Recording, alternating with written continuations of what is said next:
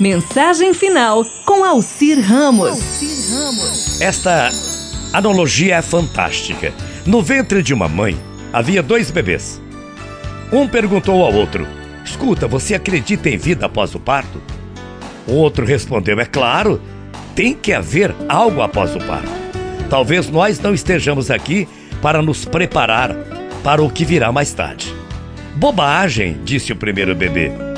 Que tipo de vida seria essa? O segundo bebê respondeu: Olha, eu não sei, mas haverá mais luz do que aqui.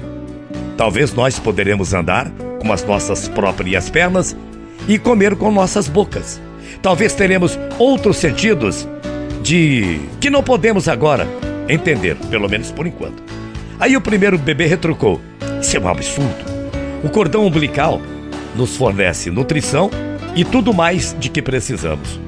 O cordão umbilical é muito curto. A vida após o parto está fora de cogitação. O segundo insistiu: Bem, eu acho que alguma coisa, e talvez seja diferente do que aqui, pode existir lá fora. Talvez a gente não vá mais precisar desse tubo físico. Aí o primeiro bebê contestou: bobagem! Além disso, se há realmente vida após o parto, então por que ninguém jamais voltou de lá? Bem, eu não sei, disse o segundo bebê, mas certamente vamos encontrar a mamãe e ela vai cuidar de nós. Aí o primeiro respondeu: Mamãe? Você realmente acredita em mamãe? Isso é ridículo. Se a mãe existisse, então, onde ela está agora se essa mãe existe? Aí o segundo disse: Ela está ao nosso redor, irmão.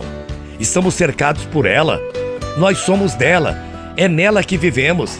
Sem ela, este mundo não seria e não poderia existir.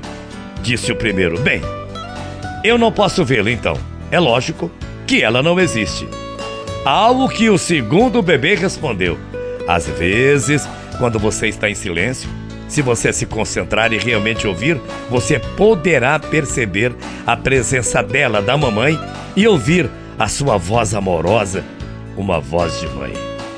Gente, esse foi o modo pelo qual um escritor húngaro explicou a existência de Deus, essa fantástica analogia do papo de dois bebês no ventre de uma mãe.